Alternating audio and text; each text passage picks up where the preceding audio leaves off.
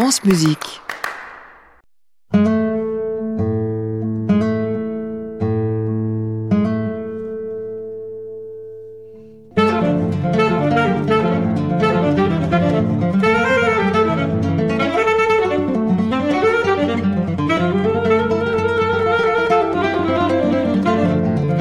Carrefour des Amériques. Une série de Marcel Quilliveré pour les médias francophones publics.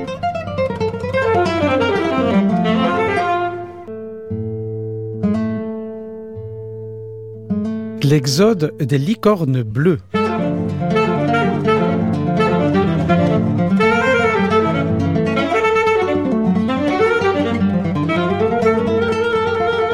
Bonjour à toutes et à tous, soyez les bienvenus dans cet épisode de Carrefour des Amériques où de Paris et de Miami à La Havane, il sera beaucoup question de départ, de retour, de séparation. Alors qu'en 1975, Cuba vit à nouveau une période spéciale de privation selon la terminologie officielle, ceux qui sont partis n'oublient pas leur famille restée au pays et parviennent à les aider, ceux de Miami en particulier. Miami, où la culture cubaine a déjà transformé la ville, qui connaît un renouveau soudain. Deux jeunes musiciens cubains y ont grandi au sein de la musique populaire américaine. Gloria, jeune chanteuse, et le pianiste Emilio Estefan créent là-bas un groupe cubano-américain de pop music qui devient vite la vedette de la scène musicale de Miami et des États-Unis les fameux Miami Sound Machine, dont les succès seront au top des ventes dans les années 80 et 90, et même clandestinement à Cuba, on s'échange leurs disques sous le manteau.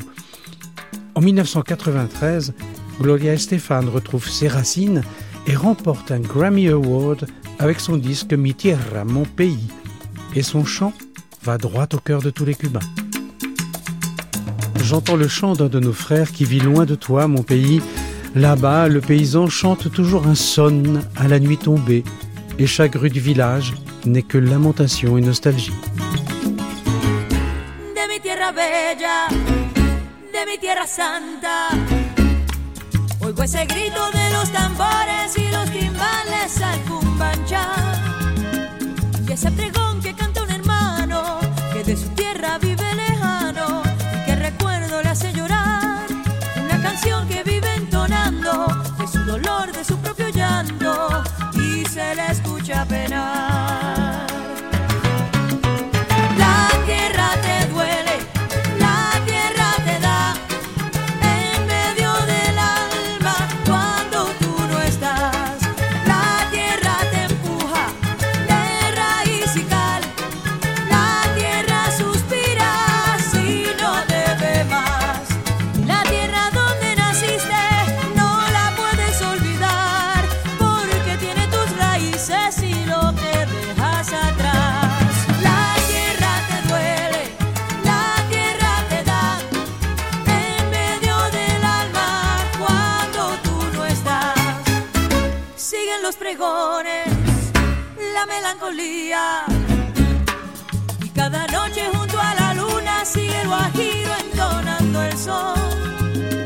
Y cada calle que va a mi pueblo tiene un quejido, tiene un lamento, tiene nostalgia como su voz. Esa canción que sigue entonando, corre la sangre y sigue llegando con más fuerza el corazón.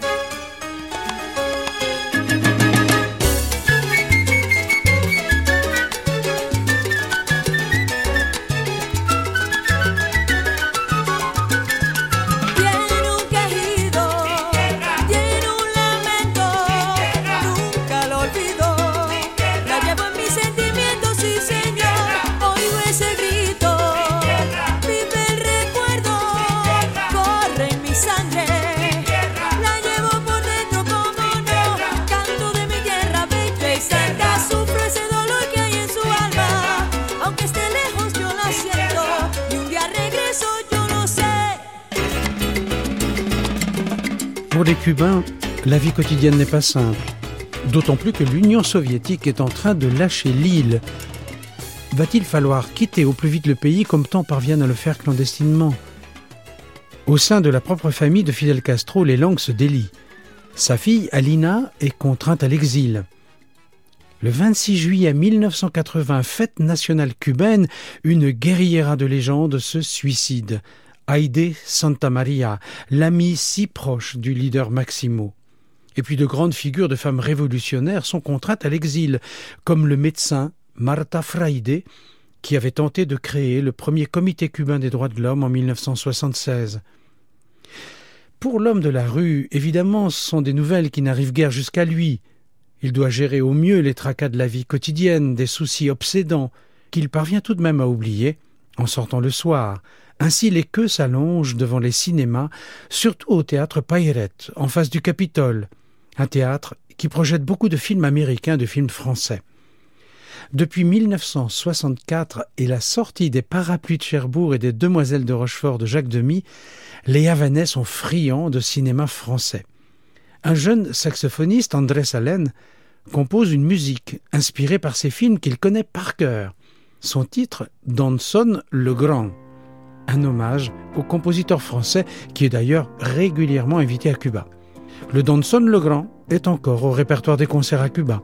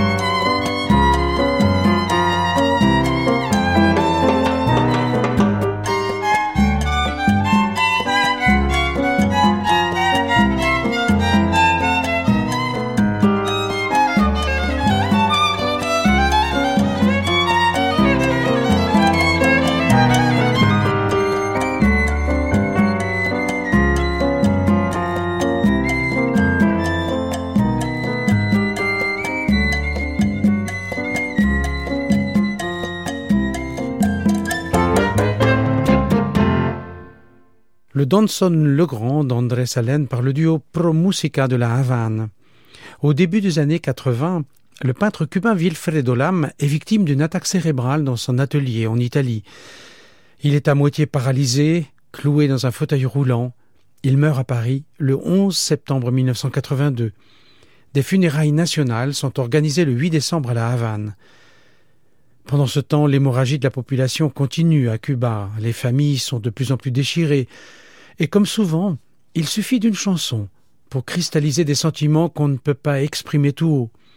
Une chanson dans laquelle on se reconnaît, qui va servir d'exutoire, comme celle de Silvio Rodriguez, qui raconte simplement l'absence d'une licorne bleue, l'ami de toujours qui est parti. C'est en ce symbole que va se nicher la douleur de la séparation. Lors de mon voyage en avril 2017, les Cubains me disaient qu'ils se souvenaient encore de cette chanson et de ce qu'elle symbolisait pour eux. J'ai perdu hier ma licorne bleue. Je ne sais pas si elle est partie ou si elle s'est égarée. Si quelqu'un a de ses nouvelles, je paierai cher pour savoir où elle est. Elle est vraiment partie. C'est fouet.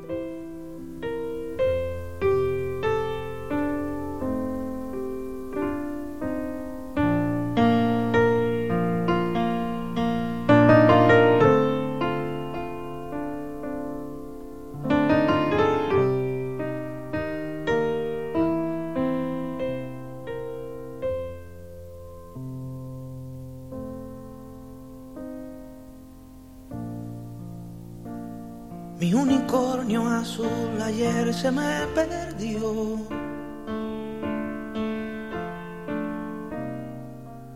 Pastando lo dejé y desapareció.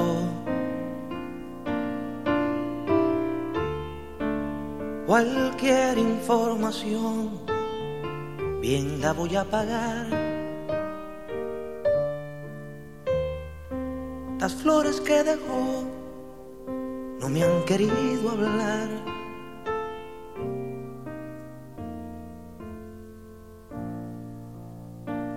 Mi unicornio azul ayer se me perdió.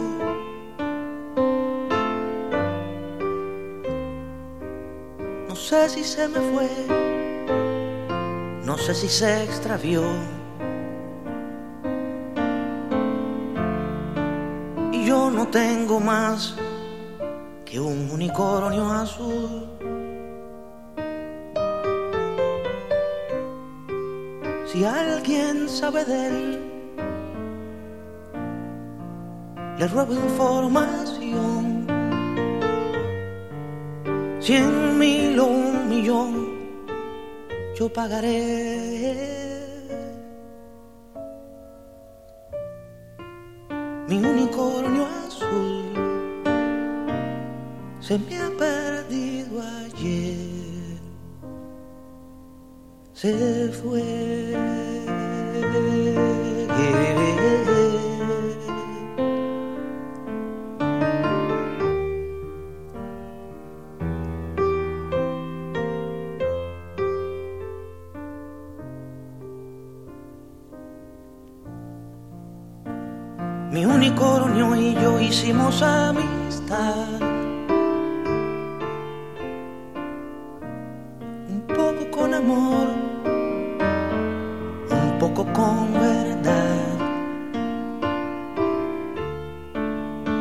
Su cuerno de añil pescaba una canción.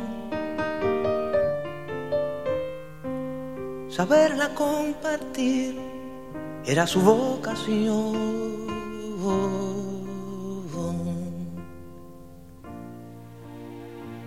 Mi unicornio azul ayer se me perdió. Y puede parecer acaso una obsesión. Pero no tengo más que un unicornio azul. Y aunque tuviera dos, yo solo quiero aquel. Cualquier información la pagaré.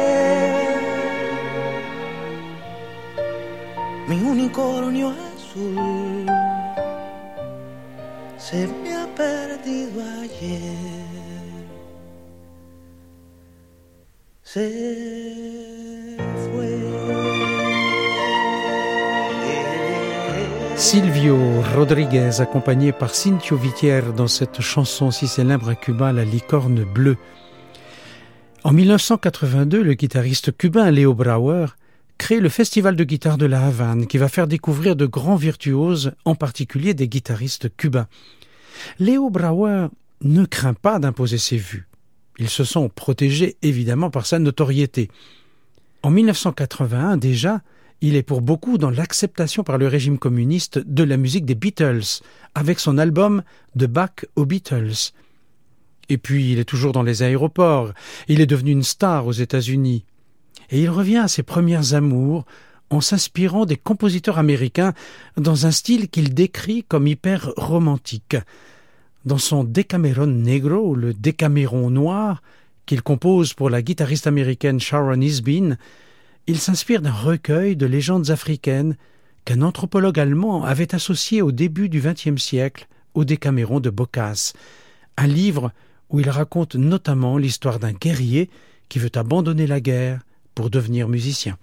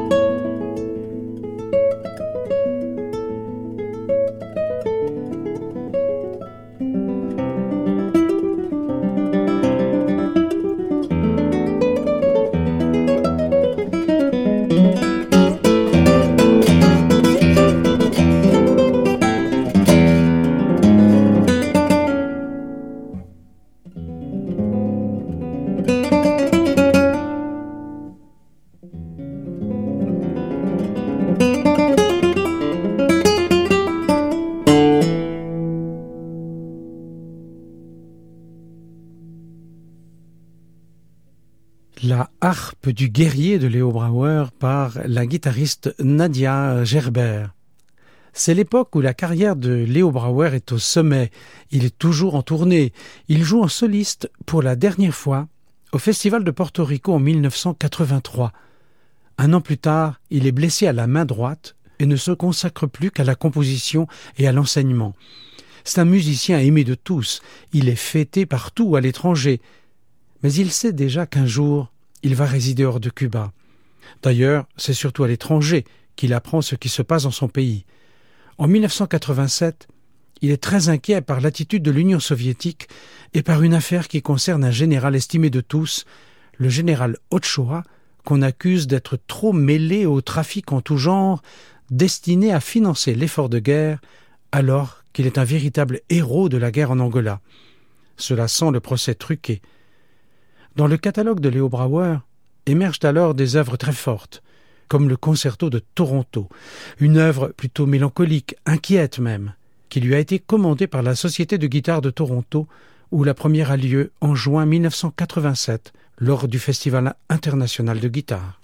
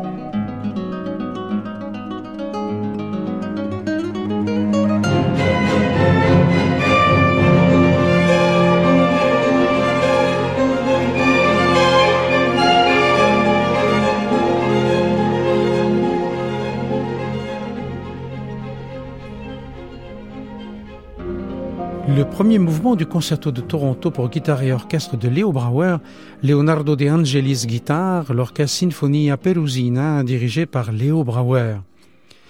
Le 11 avril 1980, c'est la grande chanteuse Celia Cruz qui est à l'Olympia de Paris, et Paris lui fait la fête. À partir de cette date, rares seront les années où Celia ne rendra pas visite au public parisien.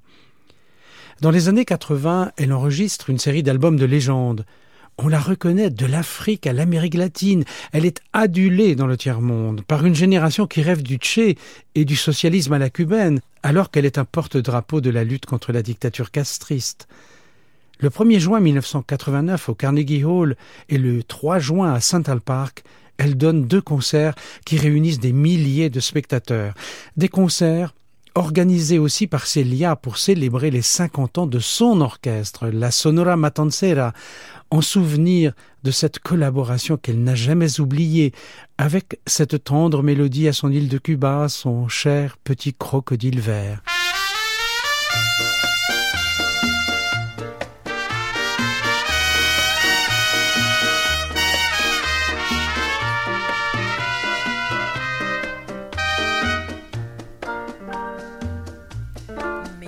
Cocodrilo verde, carcajada mulata, canción de serenata, embrujo de maraca y bongo. Mi cocodrilo verde, en tu palmar se pierde la clásica leyenda de Yemayá y Chango. Cocodrilo verde son tus mares de espuma, tu majestuosa luna y tu sol tropical.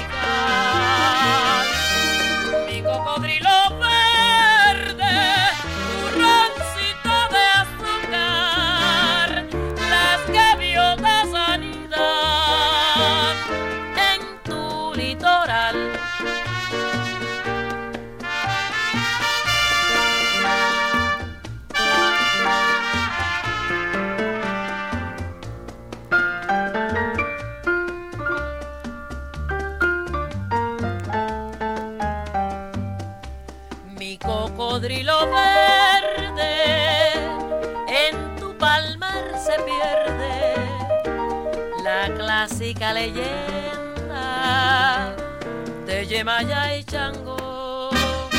Mi cocodrilo verde son tus mares de espuma, tu majestuosa luna y tu sol tropical. Mi cocodrilo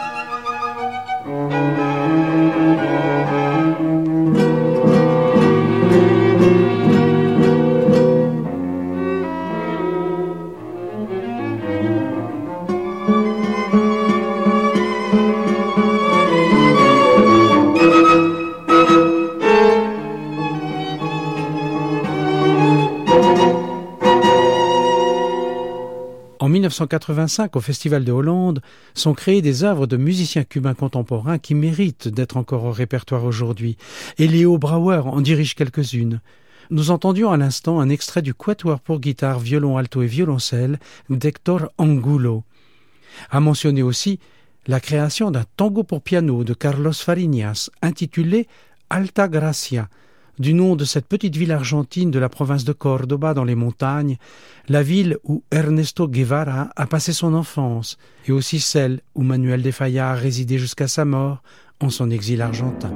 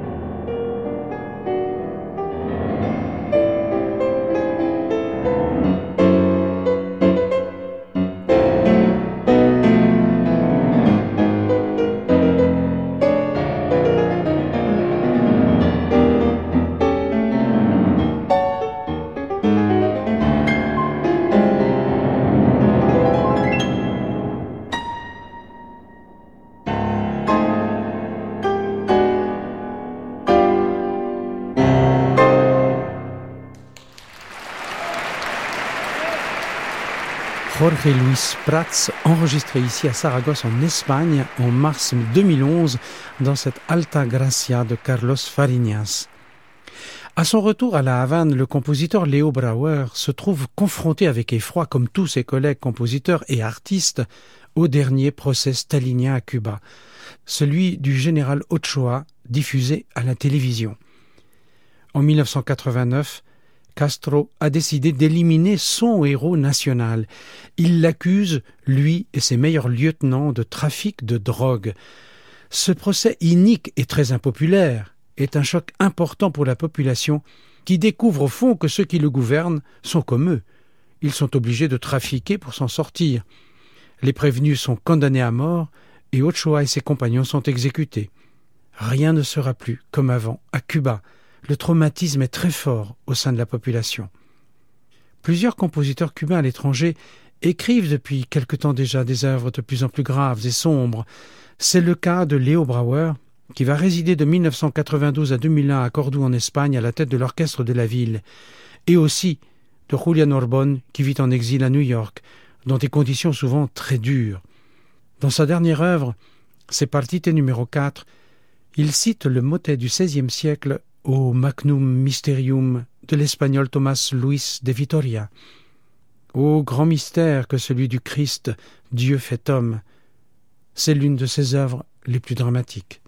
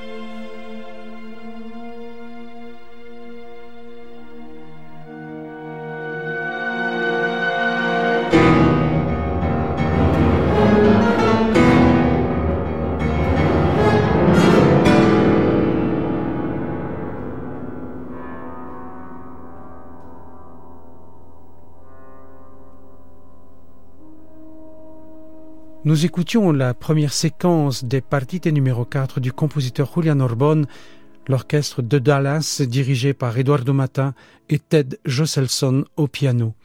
Une œuvre tragique, son avant-dernière composition avant le Libro de Cantares de 1987. C'était une commande du chef d'orchestre Eduardo Mata, qui était disciple de Julian Orbon.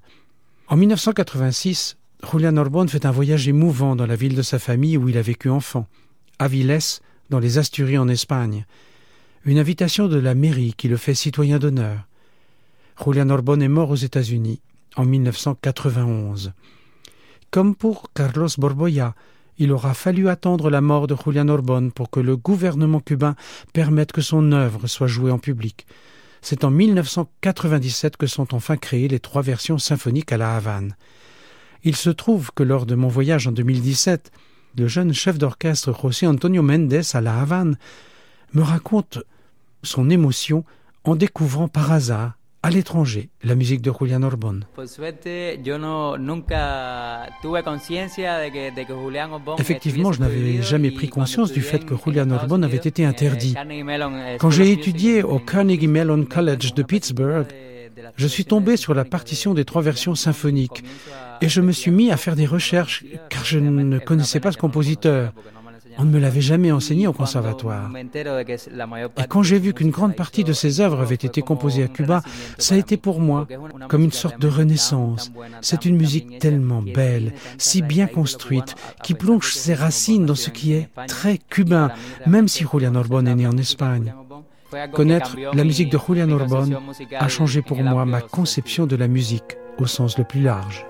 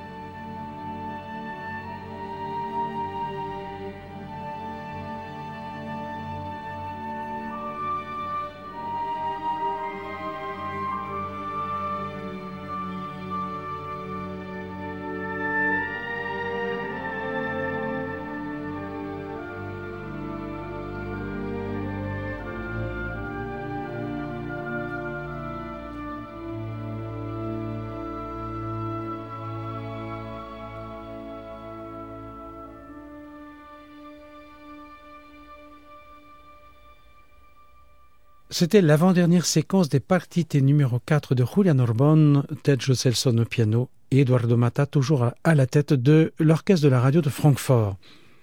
Un grand ami de Julian Orbon, le pianiste et compositeur cubano-américain Joaquin Nin Culmel, fait lui aussi, aux États-Unis, un retour aux sources. Son père, Joaquin Castellanos, est mort à Cuba en 1949 et il n'est plus retourné à la Havane. En 1989, 40 ans donc après sa mort, Joaquin Culmel se souvient. Il achève une série de danses cubaines belles et émouvantes en souvenir de ce pays et de ce père qu'il n'avait jamais renoncé à aimer.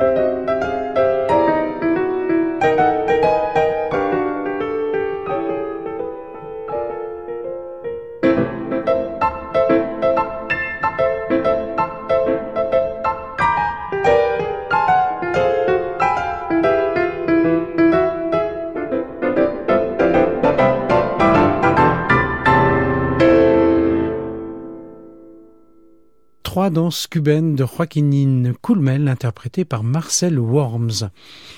À Cuba, il est tout de même troublant de constater que c'est au milieu de tant de bouleversements et de crises que Compay Segundo compose et crée la chanson la plus sereine qui soit que le film Buena Vista Social Club va rendre si célèbre plus tard. Elle raconte une sorte de voyage que l'on pourrait imaginer en carriole dans la belle campagne de l'Orient cubain. Je vais d'Alto Cedro à Marcané, puis à Cueto et enfin à Mayari. Quand Juanica et Chan Chan tamisaient le sable sur la plage, ah, il fallait voir Juanica se trémousser. Chan Chan en était bouleversé.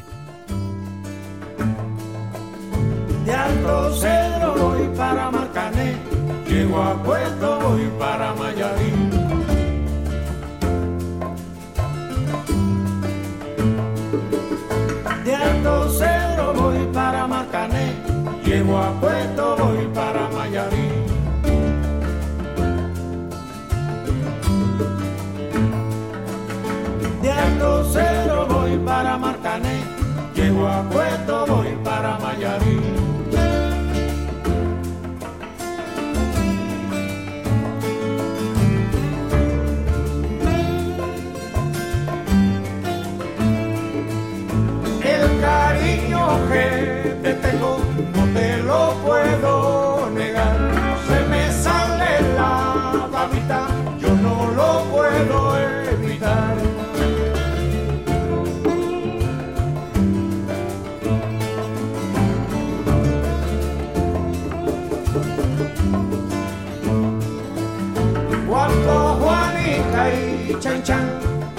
mar se arena, como sacudí el jibe, a Chan Chan le da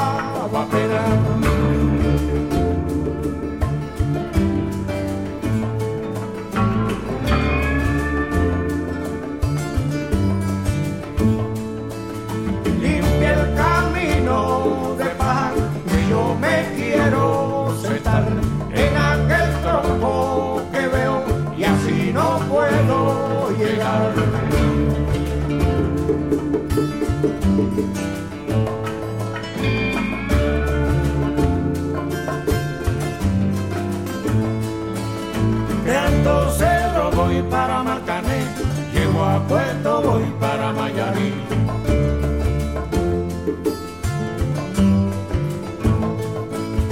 De Alto Cedro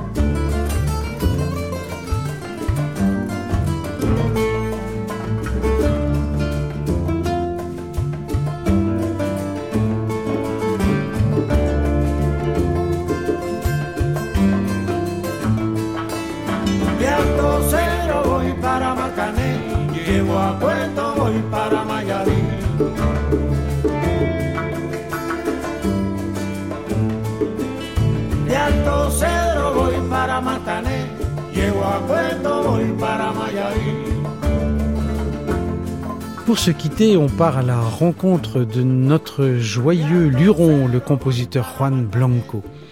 Le 5 février 1964, il a créé une musique pour la danse et il a donné ainsi le coup d'envoi de la musique électroacoustique à Cuba.